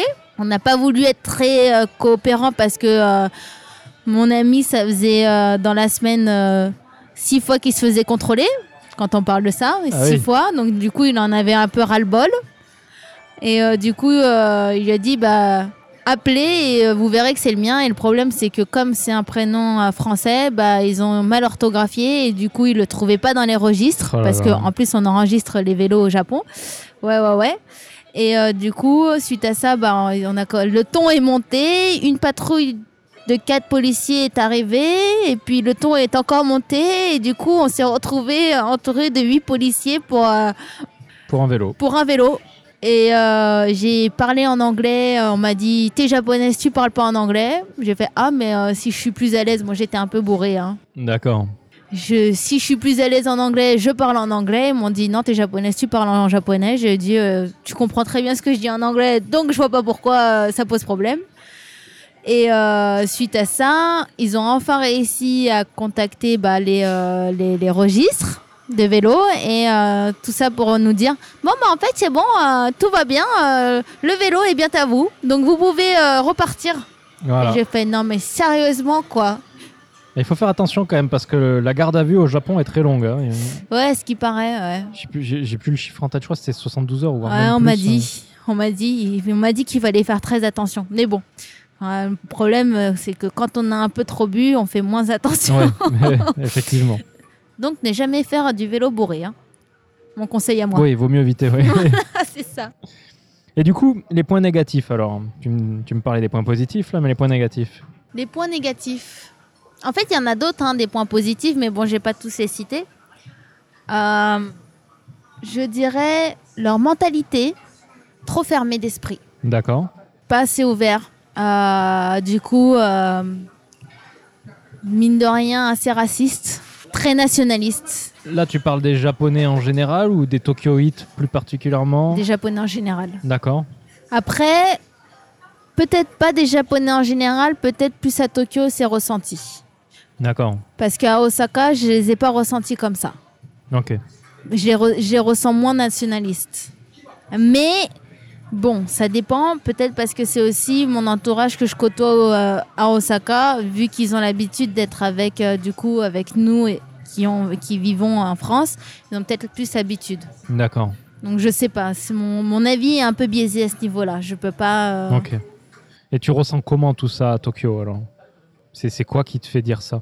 C'est quoi qui me fait dire ça? Euh, Bah, étant trois quarts japonais, je suis pas reconnue en tant que japonaise, alors qu'en France, j'ai qu'un quart français et je suis reconnue en tant que française par les gens autour de moi, D'accord. par les clients, par tout le monde. Tu veux dire que les gens que tu côtoies à Tokyo ne te considèrent pas comme étant une, euh, une japonaise? Non, je pour les gens de Tokyo, parce que du coup le reste je peux pas dire, mais euh, n'étant pas née au Japon et n'ayant pas grandi avec la culture japonaise, à leurs yeux, je ne serai jamais une japonaise, jamais. Comment tu le sais ça? Qu'est-ce qui te fait dire ça? Parce que j'ai d'autres amis japonais qui sont réellement japonais qui ont grandi un petit peu au Japon mais qui sont partis ensuite à l'étranger euh, faire leur lycée et leur, euh, leurs études après supérieures et ils reviennent au Japon pour faire leur premier boulot et retrouvent des amis et ne sont pas considérés comme des japonais. Ils sont plus considérés comme des japonais parce que ils ont trop pris euh, le caractère d'un étranger. D'accord. Donc en fait, ça se traduit concrètement par les amis que tu as ou euh, les, les gens que tu côtoies au Japon agissent bizarrement avec toi? Bah en fait, euh, tout simplement, j'ai pas d'amis japonais hein, à proprement parler. hein. De vrais amis de japonais, j'en ai pas. J'ai pas réussi à m'en faire au Japon. Ok. Je me suis très bien entendue avec euh, quelques clients japonais Mhm. où je suis allée manger et boire un coup, mais euh, ça s'arrête là. Je les, enfin, c'est des connaissances et des, je dirais pas c'est des vrais amis quoi. D'accord. T'as as essayé de nouer une J'ai amitié? J'ai essayé au début et en fait, euh, bah, souvent c'est c'est des groupes. Ça marche par groupe au Japon. Mhm. C'est des groupes d'amis, des groupes de. euh, tu rentres dans des euh, clubs de, euh, de n'importe quoi, de tennis ou quoi que ce soit, et ensuite tu fais partie de ce groupe-là. Moi, j'ai pas, fait- malheureusement, j'ai pas fait ça. Donc du coup, j'ai essayé de me faire des amis par mon propre biais, via ma clientèle, etc. Et euh, bah, on te rejette un peu, quoi. C'est-à-dire concrètement, on te, on te contacte pas pour t'inviter Ouais, pour voilà, les- c'est ça. On te dit, ouais, t'inquiète, je vais te contacter. Tu fais les échanges de, euh, tu fais les échanges de line, de messages, enfin de, de, de- Mhm. de téléphone, etc. Et en fait, on te rappelle jamais. Tu contactes, de, Mhm. tu essayes au début, et puis en fait, tu vois qu'on te répond pas, donc du, du coup, tu abandonnes. D'accord. Ah, moi j'ai très honte, ça me, fait, ça me fait juste penser là que quand je suis arrivé au Japon, j'allais dans des soirées euh, avec des Japonais, des Français, des, enfin, qui brassaient un peu les, les- différentes nationalités. Et euh, j'avais échangé ma carte avec un, un autre Japonais euh, d'une quarantaine d'années qui faisait du, des randonnées. Et pendant trois mois, il arrêtait pas de me contacter chaque semaine pour que le week-end j'aille faire de la randonnée avec lui. Et moi j'avais autre chose à faire. Quoi. À ce moment-là, je venais d'arriver au Japon, j'avais envie de sortir, Ouais, ouais, j'avais ouais, pas très envie de. de- bah, voilà, j'étais très peu disponible. Et je pense qu'il a, eu, il a dû avoir le même sentiment que toi euh, vis-à-vis d'un étranger, quoi. Parce que du coup, je l'ai un peu rejeté sans, sans le vouloir, mais. euh, Après, ils font. euh, Enfin, oui et non, ils font tout ça. hein. Ça marche comme ça, à mon avis, partout. hein. Ils ont plus l'habitude, quoi, je pense. Vu que vu qu'ils marchent comme ça depuis qu'ils sont tout petits, que ça marche par club, etc. Si s'il y a un moment donné, t'arrêtes d'a- d'aller à, à une ou deux soirées, t'es plus recontacté, quoi. D'accord. Mais c'est là qui est paradoxal, c'est que par exemple, mon père qui a grandi euh, au Japon jusqu'à ses 21 ans, donc il a fait toute sa scolarité au Japon, ce qui est impressionnant, c'est qu'ils font des Sobetsukai, c'est-à-dire des retrouvailles de, euh, de leur année de, de lycée, euh, entre, enfin avec toutes les, euh, tous les élèves de leur année de lycée, et il a, enfin, il a plus de 60 ans, quoi. Et donc c'est ça qui est impressionnant. Par contre, ils font ce genre de choses. Ouais. Donc, je sais pas. Je, je sais pas où me situer réellement à ce niveau-là. Ton père, s'il rentrait maintenant, ils, ils sont toujours en France, hein, Ouais, ouais, ouais. S'il rentrait maintenant au Japon, il serait, il aurait du mal à s'intégrer alors. Parce Oui. Ah oui, oui. J'ai fait des choses qu'il a jamais fait hein, au Japon. Il a jamais eu son propre appartement. euh, D'accord. donc, du coup, il sait pas comment ça marche avec, euh, avec euh, les agences immobilières, etc. hein. C'est, ça m'a fait rigoler justement dernièrement parce qu'on a eu ce, ce- ce sujet avec mon père et euh, il me dit Mais en fait, c'est pas vraiment à moi que tu devrais demander conseil parce que, euh, pour ton départ parce qu'en fait, moi, j'ai jamais vécu au Japon. Ouais. Après, ma- pendant ma vie d'adulte, j'ai fait Ah oui, c'est vrai, j'avais oublié ce détail. J'avais oublié. Tu, es, tu serais apte à m'aider en France, mais pas au Japon. J'ai fait Tu vois, comme quoi hein. Et il te disait ça en français ou en japonais? Les deux. D'accord. Les deux. Euh, c'est vraiment. Maintenant que j'ai vécu trois ans au Japon, j'essaye de faire plus d'efforts pour parler en japonais. Et même en rentrant en France, c'est ce qu'on s'est dit avec mon, mon copain. On veut pas perdre euh, le japonais. On aimerait trouver une association japonaise et pouvoir avoir encore des contacts avec des japonais. D'accord. Et peut-être lier des amitiés euh, à ce moment-là alors. Et ça sera plus facile parce que du coup, ils seront plus ouverts d'esprit. Parce qu'ils euh, parce qu'ils vivent à l'étranger. Ok. Faut espérer. Je croise les doigts. Du coup, un des, le défaut que tu viens de pointer et sur lequel on a digressé un peu, c'est que tu as des problèmes d'intégration euh, dans le pays. Ouais. Est-ce qu'il y aurait d'autres défauts? Ils travaillent trop. J'ai travaillé comme eux, alors je sais qu'ils travaillent trop. C'est un gros défaut. hein. Et puis ils sont pas, ils sont pas productifs. D'accord. Alors, comment tu peux évaluer la, la productivité euh, dans, dans ton milieu? C'est simple. Pour quelque chose qui peut prendre 30 minutes, Mhm. elles mettent une heure à une heure et demie. Voilà, voilà la productivité. Et comment, elles, comment ça se fait qu'elles prennent plus de temps dans- Ah, mais ça, j'ai jamais su. hein. Je leur ai posé la question. euh, elles m'ont dit, bah, je sais pas, euh, je me tente pas. Je fais, mais en plus, tu parles même pas. Parce que oui, malheureusement, euh, je leur ai dit, vous faites ce, vous faites ce métier, c'est pour discuter quand même avec la clientèle, pour partager un petit peu vos, je sais pas, vos expériences euh, de Mhm. tout et de n'importe quoi, de, de vie amoureuse ou même de vie professionnelle, d'écouter sa cliente. Mais non, vous parlez pas. Alors comment vous pouvez mettre une heure et demie? Elles savent pas me répondre. D'accord. Je peux pas, je peux pas t'expliquer pourquoi elles sont peu productives comme ça. Là, tu parles de coiffure ou de D'esthétique. d'esthétique Ouais. D'accord. D'esthétique. D'épilation. Ouais. Moi, quand je vais, moi, je- moi, j'aime pas aller chez le coiffeur. Oh, c'est génial J'y vais- pourtant. J'y vais tous les tous les six mois, quoi. Donc, euh, Ah, au début, j'ai le les cheveux mauvais courts, client. j'ai les cheveux courts, et là, là, je suis à peu près à 4-5 mois, donc euh, ça, ça pousse, quoi. Et euh, un truc que je déteste, j'aime pas aller chez le coiffeur parce que je suis obligé de parler. Il pose plein de questions, le coiffeur. Et moi, j'ai envie d'être peinard, quoi. Alors il y en a plein. Alors j'adore, j'adore entendre ce genre de discours parce que j'en ai eu plein en France hein, qui m'ont dit la même chose. J'aime pas le coiffeur parce que vous parlez trop. J'ai fait. Mais en fait la technique, c'est pas de nous parler, c'est de faire parler le client de ce qu'il aime. Ah oui, mais, mais justement, justement, le, le point, c'est pas, c'est pas que le coiffeur parle trop. C'est que j'ai juste pas envie d'échanger, en fait. Ah ouais? J'ai juste envie. Ouais, parce que. Mais en fait, c'est même pas parce que j'aime pas la- les gens ou j'ai pas envie de lui parler. C'est juste que je me sens obligé. De... Je sais pas comment l'expliquer. Je me sens obligé de le faire. Et, et du coup, je Bon, me... alors, ça me met mal à l'aise. Non, mais après, j'avoue, j'en ai eu peu.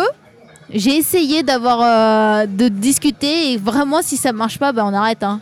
Mais, mais du coup, tu fais ta coupe et tu voilà, tu l'as fait en 30 minutes, basta, et Ouais. puis tant pis. Mais j'ai eu aussi le contraire. J'ai eu énormément de clients qui n'aimaient pas discuter au début et en fait, il suffit que tu touches quelque chose qui les intéresse et en fait, ça parle, ça parle, ça parle, ça parle, ça parle. Et ça parle plus que tu ne le crois et ensuite toi tu te mets en retard parce que du coup le client parle trop et tu t'y attendais pas. Et tu fais, je vais devoir, je vais devoir écourter la conversation parce que j'ai quelqu'un qui m'attend. Mais euh, ouais, ouais, ouais. Donc tu fais ce métier parce que t'aimes parler, en fait. Ah ouais, j'adore. Ouais, j'adore écouter euh, la vie des autres. Alors on va me dire, t'es trop curieuse. C'est pas de la curiosité mal placée, je tiens à préciser. C'est que c'est intéressant de savoir ce que les gens vivent pour ensuite ressentir ce qui. Enfin, je sais pas comment expliquer en fait ce sentiment. C'est. euh, je trouve ça intéressant de savoir ce que les gens ressentent quand ils vivent ce genre de, enfin, quand ils font des expériences Ouais. euh, quelconques ou autres. Mais je trouve que c'est intéressant et comme ça, ça permet de partager et de, ça permet de, de même quand, quand si on arrive dans ce genre de situation, de savoir qu'est-ce qu'on peut faire, etc. Quoi. D'accord. Bah, c'est un peu, euh, c'est un, c'est un peu moi ce que je fais avec Mansetsu quoi. Au final, j'aime Bah, c'est bien, bien arriver à connaître les gens, donc euh, les faire parler. ce que je suis en train de faire là. C'est ça. Et- Mais c'est pas- c'est intéressant, n'est-ce pas, de Ah, c'est savoir. toujours intéressant. Voilà, ouais. parce que tout le monde vit des choses différentes. Et du coup, je trouve que euh, bah, ça t'ouvre l'esprit hein, aussi. hein. Aussi, ça aide à voyager. Voilà. Tu voyages à travers, le- la- à travers euh, les, les conversations des autres et du coup, tu fais Ah ouais Ça te donne des idées aussi. Bah, du coup, tu parles d'un truc intéressant là. Comment ça se passe euh, du coup euh, Est-ce que tu pourrais me dire la, la, différence entre une clientèle française et japonaise et comment, comment ça se passe avec les Japonais? Avec les Japonais, c'est pas facile. Pour être très honnête, c'est pas facile. Parce que tout d'abord, ils n'ont pas cette habitude, en fait, d'échanger avec euh, son esthéticienne ou son coiffeur ou je sais pas autre. Mhm. Mais ils n'ont pas cette habitude d'être profond, en fait. C'est dans... Au Japon, c'est très superficiel, les conversations qu'ils ont entre eux. J'ai déjà entendu euh, quand on est au resto et qu'on... Bon, c'est pas très bien de faire ça, mais d'écouter sur la, la- la table d'à côté de quoi ils racontent. Mais on s- pour la plupart du temps, quand ils sont en groupe ou quand ils sont à deux ou trois, Ouais. bah c'est ils sont jamais dans quelque chose de très profond. Ils vont jamais dire ce qu'ils pensent réellement en fait. Et euh, du coup, c'est très compliqué de euh, de créer un vrai lien avec euh, une- la clientèle japonaise. J'en ai eu, j'en ai eu une dizaine, une quinzaine en trois ans, je dirais, pas plus. Ces clientes-là, c'est des gens qui sont ouverts d'esprit, en fait, qui sont intéressés sur le, euh, sur le monde extérieur, sur euh, Mhm. les pays extérieurs, et ou qui veulent savoir les problèmes qu'ils ont dans leur pays, à travers euh, une personne qui n'est pas, enfin, qui a vécu à l'étranger, on va dire. D'accord. Donc clairement, j'ai créé beaucoup plus de contacts en- au Japon avec mes clientes étrangères qu'avec mes clientes japonaises. D'accord. Mais une fois qu'on arrive à faire parler les japonaises, c'est très intéressant Bah, parce qu'on découvre beaucoup de choses. Alors, tu peux nous raconter peut-être un peu, euh, donner des exemples Euh, sur la sexualité japonaise. C'est euh, c'est comme beaucoup, le, beaucoup de monde le pense. Malheureusement, les Japonais ne font pas l'amour. Et qu'est-ce qu'elles te racontent sur ce sujet Elles te disent euh, je fais pas l'amour Elles me disent qu'elles ne font pas l'amour parce qu'en fait, elles n'ont pas d'envie. D'accord. Parce qu'il n'y a rien qui les attire chez leurs copains Mhm. aussi. Mais pourquoi elles sont avec leurs copains alors? Parce que c'est bien aux yeux des autres. D'accord. et que à partir d'un certain âge, il faut être avec quelqu'un. J'en ai, j'ai une, euh, j'ai une cliente. Je me suis bien entendue avec elle, elle m'a bien fait rire. Mais j'ai trouvé sa, sa vie un peu triste à ce niveau-là. C'est pas bien de juger, mais malheureusement, c'est, c'est un peu le cas. Elle est mariée. Elle a rencontré son copain quand elle était au lycée. Au début, ils étaient très amoureux. Et puis, avec le temps, elle m'a dit que l'amour s'est estompé. J'ai dit, mais pourquoi tu es resté avec lui Ou enfin, pourquoi tu fais rien pour que ça remarche, quoi? Enfin, pourquoi tu te donnes pas du mal ou, euh, ou sinon arrête? Elle me dit, euh, je lui dis, mais pourquoi tu t'es mariée dans ces cas-là? Si, si, si t'as si t'as plus enfin, si t'as que de l'affection pour lui, et si c'est pas de l'amour, c'est triste d'en arriver là. Et elle me dit, euh, parce, que, bah, parce que ça faisait longtemps que j'étais avec lui et qu'il fallait tout recommencer depuis le début. Et que ça, je le voulais pas. Et puis, euh, c'est une question de pratique, quoi. Et puis, aux yeux des autres, ça passait bien d'être avec son copain depuis longtemps. J'ai fait, mais euh, ça te rend heureuse d'être comme ça? Et elle me dit, euh, bah, heureuse est un grand mot. J'ai fait, mais le but d'une vie, c'est d'être heureux quand même. C'est, c'est, on n'a qu'une vie, faut, faut savoir profiter justement de sa vie et d'être bien avec la personne avec qui tu es. Elle me dit, ouais, mais regarde, quand on a pris des chats et du coup, bah, maintenant, ça va mieux. J'ai fait, c'est-à-dire Elle me dit, Bah, fait pas euh, l'amour avec les chats, j'espère. hein. ça va. Et je lui ai dit, mais, euh, mais du coup, euh, vous parlez que de votre chat? Enfin, de vos chats? Elle me dit, bah oui, et même quand on part en vacances, on fait pas l'amour. Et euh, quand on est à table, ben, on a mis une vidéo chez nous et du coup, on peut voir ce que fait notre chat et nos chats. Et du coup, on, on regarde, on regarde les vidéos et on discute de ça et on s'échange les photos. J'ai dit, mais. Et du coup, t'as pas envie d'avoir d'enfant Elle me dit, non, mais c'est trop tard maintenant. J'ai dit, mais t'as quel âge? Elle me dit, j'ai 32. J'ai fait, mais ça va, t'as as le temps. Elle me fait, non, mais j'ai juste pas envie de, de faire, euh, de le faire avec mon mari, quoi. Ouais. J'ai fait, mais t'as pas d'envie. Elle me dit, non. Elle a pas envie d'avoir des envies? Peut-être qu'un jour, elle en aura envie, mais pas pour le moment, en tout cas. D'accord. Et c'est là où et c'est pas la enfin c'est pas la seule qui m'a raconté ce genre de choses quoi qui euh, qui n'a pas d'envie ou sinon elles ont des envies mais elles savent pas comment faire. Et du coup, elles n'ont pas de copains et euh, du coup, elles sont malheureuses. Elles savent pas comment faire, c'est-à-dire. hein. Elles ne savent pas comment faire pour trouver un copain. D'accord. Elles ne savent pas discuter, elles ne peuvent pas parler avec un garçon en gros. Littéralement. Pour certaines. Et est-ce que ce serait pas un problème qui vient aussi des garçons, du coup? Enfin, Ah si, c'est ce que je pense. Ah si si, je le pense. Donc dé- développe un peu qu'est-ce que, qu'est-ce que tu penses. je, euh. je, je pense que euh, les hommes ne sont. Je sais pas réellement comment à quoi ils pensent les hommes japonais, mais euh, ils ont peur aussi en fait. Mhm. Ils ont, je pense qu'ils ont, ils ont la peur de se faire rejeter ou je sais pas, mais euh, je pense qu'ils n'ont pas, ils n'ont pas cette culture de parler de ça depuis qu'ils sont petits. D'accord. En fait, ils n'ont pas. Moi, de ce que j'ai remarqué, en tout cas, c'est que euh, tout petit, on leur montre de l'amour et plus, plus ils grandissent, moins il y a d'amour, même au sein d'abord de la famille, en fait. Et si déjà au sein de, la propre, de leur propre famille, il n'y a pas d'amour via les parents, eh ben, comment veux-tu le retransmettre quand tu es adulte à une autre fille, une autre femme? Tu, tu veux dire que l'amour euh, parent-enfant, il y en a pas beaucoup euh? Ouais. Ils ou du moins, ils sont pas démonstrés. Enfin, c'est pas. Peut-être qu'il y a de l'amour, mais j'ai des doutes. Enfin, si, il y a de l'amour forcément de, de parents, mais, euh, Toi, tu as eu de, l'amour de tes parents? mais moi, je me considère pas comme une famille totalement japonaise. hein. Je me considère comme une famille totalement française, avec un père japonais. Bon, certes, avec une mentalité japonaise. Ça a été par moments compliqué, avec euh, des hauts et des bas. D'accord. Mais euh, c'est la raison pour laquelle je sais que je n'aurai jamais euh, de. Enfin, la raison, une, des- une des raisons, parce que déjà, d'une, c'est pas, c'est, pas mon type. euh, les Japonais ne sont. Les Asiatiques ne sont pas mon, mon type d'homme, Mhm. mais leur mentalité fait que, euh, que je ne peux pas être avec eux. Une mentalité fermée, que la femme doit, doit rentrer à la maison et doit, doit arrêter de travailler euh, une fois qu'on se marie pour pouvoir éduquer les enfants et qu'elle ne peut pas retravailler après ou quoi que ce soit. Non, je non, je comprends pas. Et tu penses que même, euh, même chez les jeunes, c'est la même mentalité Ah ouais. Qu'est-ce qui te fait dire ça? T'en as rencontré? Tu... Euh, j'ai discuté avec euh, ouais, ouais, des, des japonaises qui me racontent ça. Ouais. C'est plutôt les Japo- c'est c'est plutôt à travers les yeux des japonaises que je sais qui sont comme ça les japonais, qui n'ont pas changé en fait. Ou sinon ils sont trop efféminés maintenant apparemment, d'après les japonaises. Ils sont ils se comportent plus en tant qu'hommes.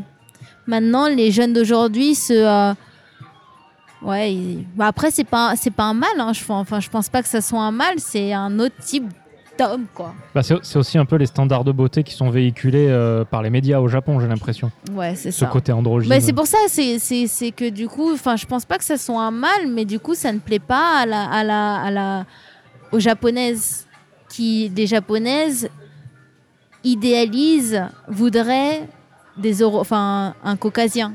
Qu'est- Qu'est-ce qu'elles recherchent les japonaises au final euh. Alors c'est difficile vu que tu dis qu'elles difficile. veulent rien, mais est-ce que c'est du romantisme? Est-ce que c'est euh, l'équité?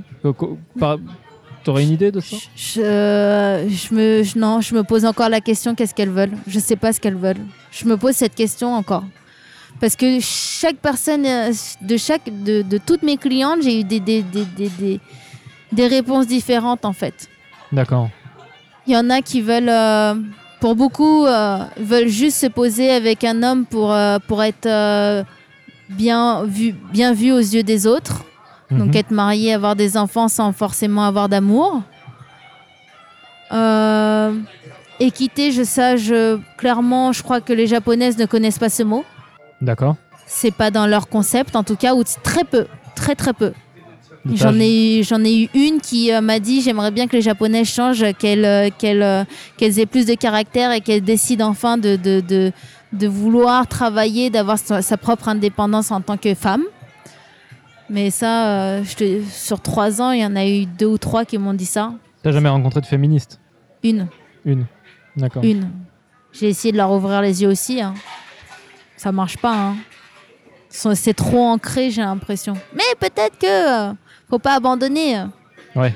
faut continuer à se battre et à leur dire à ces petites jeunes euh, qu'il faut être euh, indépendante et que dans la vie, on ne sait pas ce qui se passe, surtout à l'heure actuelle.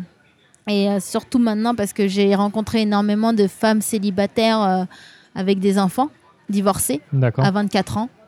Oui, c'est tôt quand même. Ouais, 24 ans, divorcés avec au moins un enfant. Et euh, là, par contre, je me dis que pour la prochaine génération, pour leurs futurs enfants, il y aura peut-être un impact. Et du coup, elle va peut-être, euh, ces mamans vont peut-être leur dire à leurs enfants qu'il faut euh, être plus indépendant, homme, femme, et moins dépendre de l'autre, quoi. Ça, ça me fait penser, je fais juste une parenthèse, euh, je fais rarement des recommandations de, de films euh, pendant, pendant les discussions, mais là j'y pense, ça tombe sous le sens. Il y a euh, Daremo Shiranai, Nobody Knows, Ah, de. Koreeda, qui a fait beaucoup parler de lui euh, récemment parce qu'il avait eu le, la palme, euh, Oui. je sais pas s'il a eu la palme, mais enfin il a, on a parlé de lui en tout Mm, cas mm, au mm, Festival de Cannes pour son nouveau film, et ça parle d'une d'une japonaise qui élève quatre enfants seule. Donc c'est exactement ça en fait. Ah, mais c'est dur, hein. Ouais. Ah, j'ai, bah, j'avais deux ou trois de mes collègues qui étaient femmes, euh, femmes euh, soit célibataires, soit divorcées avec un à deux enfants. Et je leur ai dit, mais vous faites comment? Bah, elle me dit, elles rament. Mais elles n'ont pas le choix. Ah bah oui. Elles ont ça, pas le choix. Elles vont pas, elles vont pas Bah, ça. ne plus subvenir aux besoins de- Ouais. de, la famille, Bah, c'est malheureusement. ça. C'est ça. Mais du coup, euh, ça fait plaisir parce que du coup, on voit que les enfants, eh ben, ils sont plus autonomes, quoi. Ils, ils comprennent un peu plus la vie, quoi. Ils, Ouais. sont, ils, sont- ils ont les yeux un peu plus ouverts.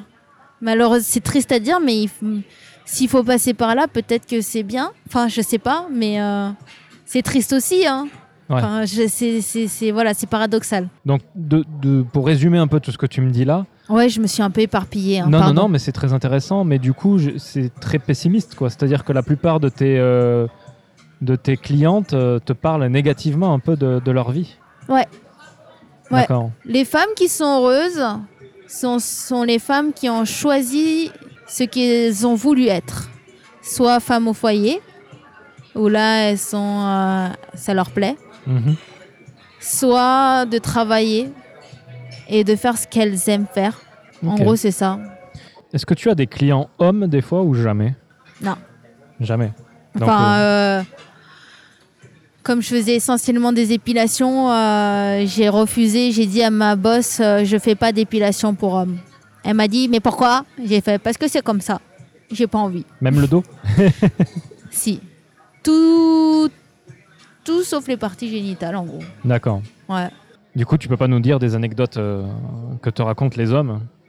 Non, je peux pas. Non, je, je peux pas. Bah, pff, les seuls japonais que j'ai pu voir, c'était, euh, ils, ils, ils parlent pas.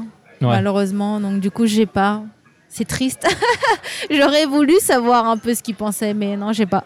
Et euh, pour revenir à tes clientes, du coup, euh, elles te parlent essentiellement de leur vie euh, familiale et sexuelle ou il y a d'autres euh, d'autres sujets que... Alors, laisse-moi réfléchir.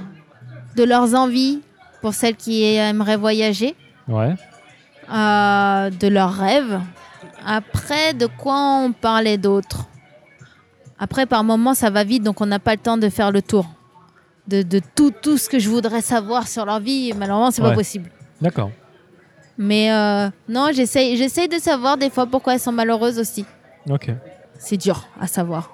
C'est dur à, à creuser. J'imagine qu'il faut qu'elles reviennent plusieurs fois. euh. Ouais, ouais, c'est ça. Mais bon, euh, là, tu nous as donné de bonnes raisons déjà pour lesquelles elles étaient malheureuses. Quoi. Ouais. Mais j'espère que j'espère que quand même dans la plupart de mes clientes, elles arrivent à trouver euh, à trouver quand même un certain bonheur parce Ouais. que je trouve parce qu'il y en a beaucoup qui m'ont rendu triste hein, dans cette histoire dans, dans toutes ces histoires. hein. Ouais. Bah celle qui est mariée depuis longtemps avec son homme et qui veut qui vit avec ses chats etc. Elle avait l'air d'être heureuse en soi. hein. D'accord. C'est juste... euh, C'est juste qu'on n'a pas la même forme de, de bonheur, on n'a pas la même conception du bonheur, peut-être, c'est ce que je me dis. Parce qu'elle n'a pas connu ça justement. Voilà, elle n'a pas, elle a pas cherché à connaître vraiment euh, l'amour. Elle n'a pas cherché à connaître. euh, ah. après, question d'enfance, c'est personnel. Donc si elle en veut pas, je conçois. Si elle en veut, je conçois aussi. Je juge pas. Mais ce qui est de boulot, etc., ça par contre, elle a le choix. Et tout ce qui est là où elles ont le choix, euh, je pense qu'elles devraient, enfin, elles doivent travailler dessus, quoi. J'avais lu dans, je sais plus du tout où, malheureusement, je pourrais pas donner euh, les références, mais j'avais lu dans un article euh, que la conception de l'amour occidental et asiatique est différente. C'est-à-dire que nous, on veut passion et amour, Ouais. alors que les asiatiques veulent plus stabilité et euh, ouais, c'est ça, la stabilité. Mais c'est parce qu'elles connaissent pas. C'est peut-être culturel aussi, c'est-à-dire que la passion, elles en ont pas besoin. Pour elles, elles veulent juste quelque chose de stable. Mais parce qu'elles connaissent pas la passion. Et donc du coup, elles ne peuvent pas comparer. Et pour les gens qui connaissent, la- pour les japonaises qui connaissent la passion, qui Mhm. apprennent, enfin qui, qui, qui le découvrent plus tard, ah bah ça change, hein. D'accord. Elle change, hein. Ok. Bon malheureusement, elles le découvrent en trompant ou, enfin voilà quoi. Ouais. Parce que malheureusement, dans la société japonaise, il y a énormément de ah, ça, ça, oui, de la vie extra-conjugale. euh, Bah, c'est curieux ça d'ailleurs, on n'arrête pas d'entendre euh, les Japonais, le sexe, c'est pas ça. Et puis euh, après, on n'arrête pas d'entendre aussi qu'il y a beaucoup d'adultères. Donc il faudrait savoir, hein. soit, soit, soit on n'a pas de sexe. soit- Alors, il y a un certain moment, il n'y a pas de sexe. Moi, c'est moi, c'est ce que c'est ce que je, je pense. Au début de leur couple, il y a du sexe. Ouais, Ils commencent à se poser, avoir la routine, se marier, enfants, il y en a plus. Ouais. Mais les enfants grandissent, les femmes s'ennuient, les hommes rentrent tard. ouais. Et puis, c'est dans leur culture de faire des. euh, d'aller dans des kabakura avec leur patron, etc. Alors Kabakura, on l'a dit à l'épisode précédent, mais Ah oui, on, le, pardon. on le répète, c'est euh, des bars à hôtesse. Voilà, Voilà. des bars à hôtesses. C'est dans la culture de. Enfin. Et du coup, bah, les, les femmes ont le temps d'aller voir à côté, et les hommes aussi, en fait. Et du coup, bah, quand on s'ennuie, quand on travaille trop, Ouais. bah, qu'est-ce qu'on a envie de faire? On a envie de s'amuser aussi un peu. D'accord. Et du, c'est là où je pense que le sexe revient un peu plus. ouais, du coup, ils en ont envie là, à ce moment-là. Bah, Il y a un moment donné où, ouais, je pense que tu t'ennuies. Enfin, quand tu t'ennuies, tu as envie de faire quelque chose. Mhm. Ok. Pas pour toutes, hein. Ouais, J'imagine, oui. Ouais, Pas ouais. pour toutes, mais il y en a quand même. Est-ce que tu pourrais me dire, donc on va changer complètement de sujet, au final, euh, en toi, tu as un peu euh, le, le japonais, euh, ton côté japonaise et ton côté française. Est-ce que tu pourrais nous décrire comment tu ressens tout ça? Est-ce que tu te sens plus japonaise? Est-ce que tu te sens plus française? Alors, avant de venir vivre au Japon, je savais pas où me situer. Mhm. Je me sentais autant française que japonaise, peut-être un peu plus française parce que j'avais vécu toute ma vie en France. Mais bon, je m'étais dit quand même j'ai une grosse culture euh, japonaise ancrée en moi. En venant au Japon, j'ai réalisé que j'étais française. Française. Clairement. D'accord. Dans le cœur, dans ma mentalité, dans ma façon de penser, j'étais complètement française et je n'étais pas du tout à la japonaise. Mais voilà, j'ai grandi avec la culture japonaise, donc il y a quand même une partie de moi, il y a quand même, il y a quand même certains, certaines choses qui font que je, enfin, j'ai pas d'exemple en tête comme ça, mais euh, des choses que je vais faire qui sont très japonaises. Ouais, donc euh, t'as- inconsciemment, tu vas, Ouais. des fois, tu vas Ouais. agir C'est ça, japonaisement. Exactement, Je sais que ça inconsciemment. se dit pas, mais. euh, c'est difficile à dire, mais, alors, du coup, tu aurais un exemple? Un exemple tout bête, c'est ridicule. Hein. Quand on part en voyage, les Japonais, euh, on ramène toujours des omiyage, des cadeaux Ouais. pour les autres. C'est moins dans la mentalité euh, des Français apparemment. Pas Euh, du tout, même. hein. Voilà, j'ai découvert ça. Mhm. Ah moi je suis pas, je peux pas. Je suis obligée, j'ai besoin de ramener des choses pour les gens. J'ai ce besoin de faire des cadeaux. Parce que j'ai grandi comme ça, ma mère a toujours euh, aimé ma, ma tante, etc. Quand ils allaient quelque part, ils, ils ramenaient toujours des, des cadeaux pour les autres, quoi. Mhm. Et je me sens un- pas obligée parce que ça me fait plaisir, Ouais. mais euh, ouais, le besoin de le faire. D'accord. Et dans, dans ta, dans ta conception des choses, dans ta mentalité pure et dure, ça c'est plus une tradition, mais euh, dans ta façon de penser, est-ce que des fois tu te dis ah là c'était assez japonais euh, la façon dont je pensais Alors là, j'ai pas d'exemple, mais ouais, on me l'a déjà dit. Je sais plus pourquoi, je, je pourrais pas, je pourrais plus te dire, mais ça m'est déjà arrivé, ouais. D'accord. Ouais. Ok. Donc pour résumer un peu euh, tout ce qu'on vient de dire, au final tu rentres parce que tu en as un peu marre du Japon, Ouais, c'est ça?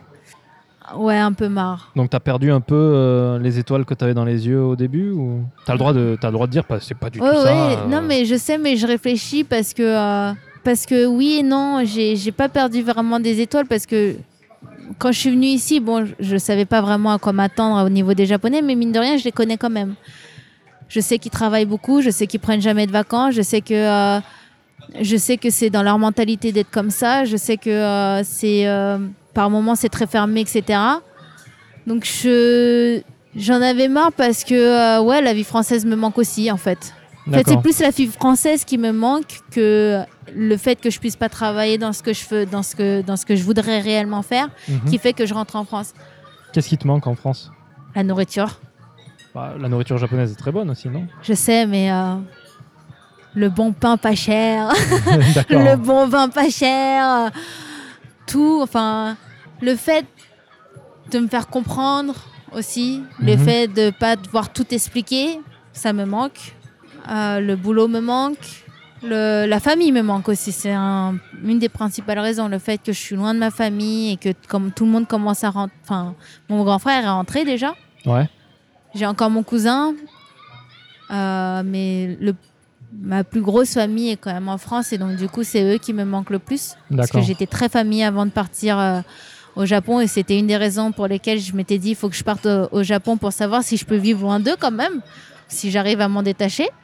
Bon, j'ai la, la confirmation que oui, mais bon, au bout de trois ans, il est peut-être temps de rentrer. Ouais. Mais j'aime toujours ce pays en fait. C'est une partie de moi et, euh, et je, je pourrais pas ne pas y retourner. C'est impossible, c'est pas concevable. J'aurais besoin tout, tout le temps d'y retourner. D'accord.